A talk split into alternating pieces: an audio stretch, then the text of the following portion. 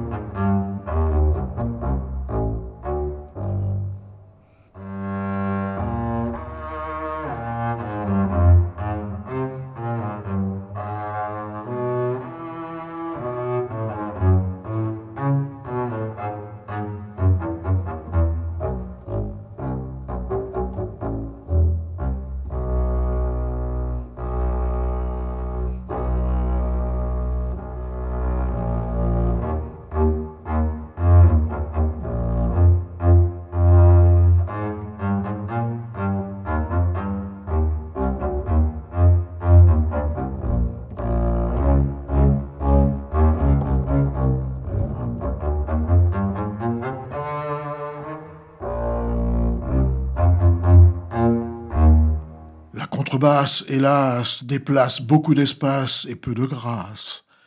Elle se prend pour une duègne, juge surtout, critique, enseigne. Elle en remonte au chef d'orchestre, tremblant sous sa baguette en bois. Il craint, comme une clitemnestre, la déléguée du syndicat.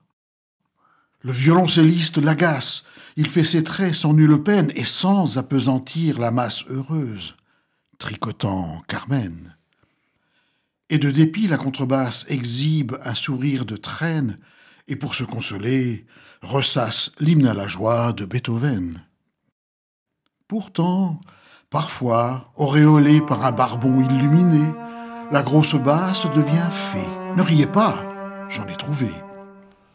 Mauvaise fée pour Clown qui croit chanter pour la calasse sur l'air de Léon Cavallo les malheurs du pauvre paillasse. Tu es pourtant de notre race, ardente, appliquée, un peu garce.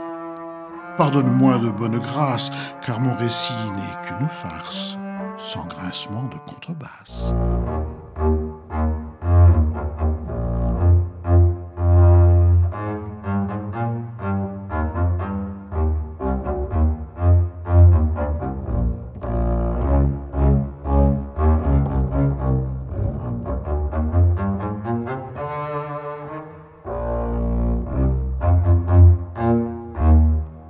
François Gaulin, bonjour. Vous êtes contrebassiste à l'Orchestre national de Metz et vous nous avez euh, interprété et classé Saint-Saëns.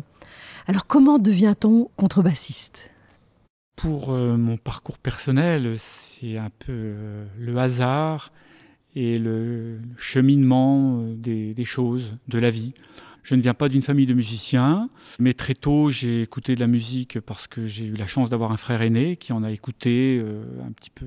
C'était plutôt Beatles, Rolling Stone que Beethoven, mais ma curiosité m'a ouvert euh, beaucoup les choses.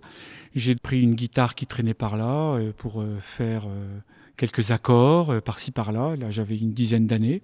Et un beau jour, je me suis pris par la main et j'ai décidé d'aller apprendre la contrebasse au conservatoire. Euh, tout seul comme un grand, comme ça. J'avais 15 ans. Alors quelles sont les difficultés qu'on rencontre quand on apprend la contrebasse? Euh, la, première difficulté, elle vient de la main droite, apprendre à se servir d'un archer. Parce que euh, connaître le manche, la main gauche, les quatre premières cordes de la guitare correspondent exactement aux quatre cordes de la contrebasse. En face du fa, il y a un si bémol, etc. Donc pour pour l'apprentissage des notes, euh, leurs, emplacements, ça ne m'a pas posé de problème. En revanche, euh, apprendre à se servir d'un archer, faire des notes longues, euh, soutenues, ça a été mes premières difficultés, disons, ma, première, ma première approche.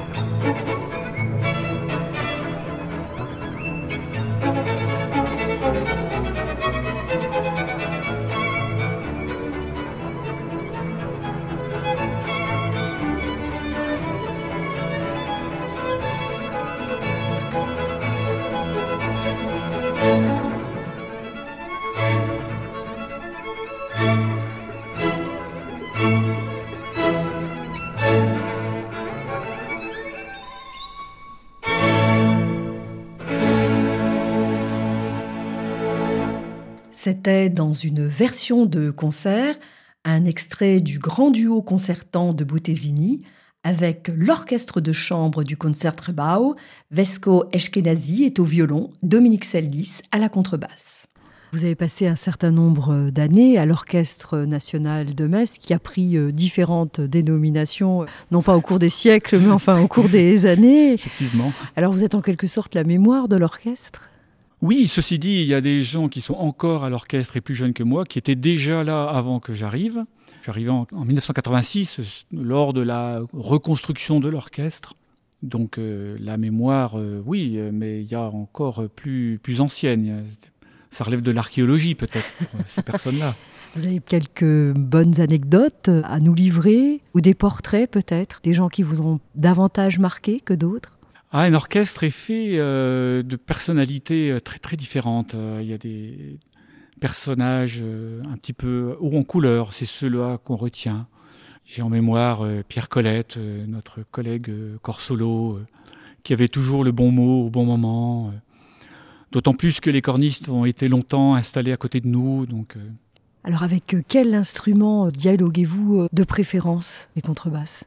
Bah, musicalement, c'est incontestablement avec les violoncelles, puisqu'on est souvent leur, leur doublure, leur, leur cascadeur, je dirais presque. Euh, autrement, la proximité, je ne sais pas, euh, individuelle de chaque musicien, je ne sais pas si elle est euh, liée à, à l'instrument. On fait plus de ségrégation aujourd'hui, je pense, à l'orchestre. Avant, peut-être que les gens, euh, la petite harmonie ne se mélangeait pas avec les cordes, les cuivres notamment. Parce qu'ils étaient peut-être issus de milieux euh, plus populaires. Euh, ça, c'était euh, jusqu'à il y a une trentaine d'années. Maintenant, il y a des fils de bourgeois qui peuvent faire de la trompette et des gens très doués au violon qui ont appris par hasard le violon qui peuvent se retrouver violonistes aujourd'hui. C'est de moins en moins vrai tout ça. Donc, on dialogue avec tout le monde.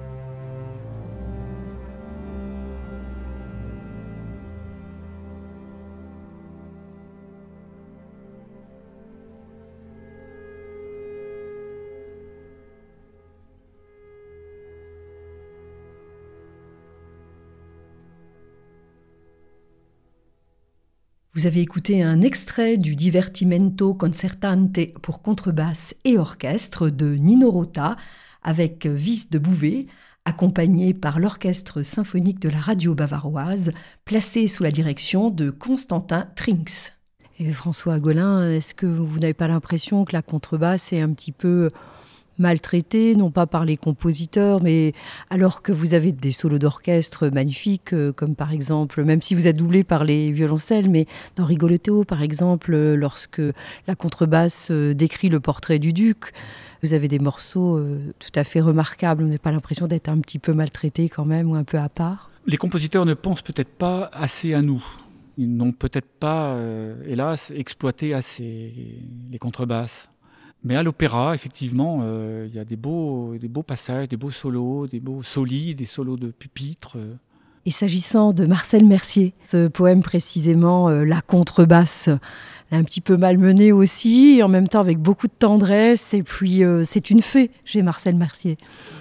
Oui, on a l'habitude d'être maltraité, enfin pas maltraité, mais un peu moqué parce que c'est l'instrument qui le mérite. Peut-être c'est pas spécialement les contrebassistes, mais la contrebasse par elle-même qui émet quand même des sons très très euh, ingrats euh, et qui n'a pas forcément, malgré sa taille, euh, qui n'a pas forcément de puissance. On n'entend pas forcément très bien les graves. Ça, c'est des lois physiques. Donc, nos collègues, les chefs, peut-être se moque un peu de nous, oui. Avec beaucoup de tendresse. Mais c'est peut-être parce qu'on le mérite. lorsque vous êtes par exemple dans Ravel, si je pense à Daphnis et Chloé, lorsque vous êtes en train de parler euh, avec euh, la flûte, c'est magnifique, c'est pits et en même temps vous êtes tous ensemble. Alors quel est le secret pour faire ces pits tous ensemble? Alors euh, généralement les chefs nous demandent de bien écouter la flûte et comme les flûtistes sont d'excellents musiciens, les ponctuations de contrebasse sont assez évidentes. Là, la baguette du chef, euh, c'est pas le moment où elle nous apporte la solution. On le sent ensemble. On se demande des fois comment on fait. Hein. Mais on n'est pas toujours ensemble. Hein. Quelquefois, on tombe à côté. Hein, vous savez. Je vous propose de poursuivre avec Charlie Mingus, contrebassiste de légende.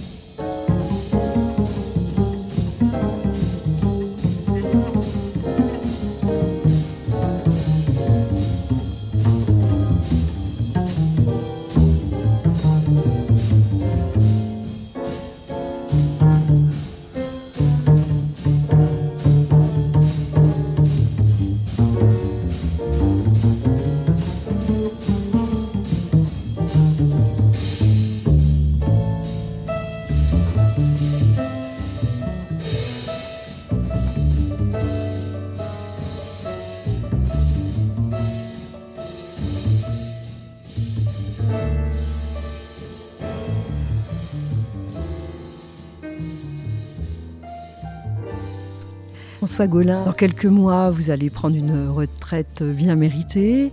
Si vous deviez donner des conseils à un jeune contrebassiste débutant dans un orchestre, quels seraient ces conseils? Aimer son métier, vraiment, parce que c'est pas toujours drôle. Euh, les, concerts, c'est toujours euh, exaltant, mais les répétitions, quelquefois, on attend, quelquefois, le morceau qu'on répète ne nous plaît pas plus que ça. Euh, on a des... Mais il faut jamais oublier qu'on fait un métier formidable. Jamais, jamais, jamais. C'est un métier qui vous a donné beaucoup de satisfaction? Énormément, énormément. Et votre contrebasse, euh, vous la tenez tout contre vous. Alors ça a été une compagne de vie à l'orchestre. Vous en avez changé? Alors tout à fait, et celle euh, avec laquelle j'ai joué a été achetée en 86, euh, la même année où je suis arrivé. Donc elle me suit, je la suis, nous nous suivons depuis 35 euh, ans maintenant. Donc je vais la quitter bientôt, mais je vais garder la mienne, celle que j'ai à la maison. Donc vous avez une contrebasse à l'orchestre et une contrebasse chez vous? Voilà, on mène une double vie. Voilà, donc c'est sur ces mots, François Gaulin, que nous allons vous souhaiter ben, une très belle retraite. Merci. Et puis, euh, merci pour ce moment de musique et pour tous ces moments de musique pendant toutes ces années. Merci beaucoup. C'est moi qui vous remercie.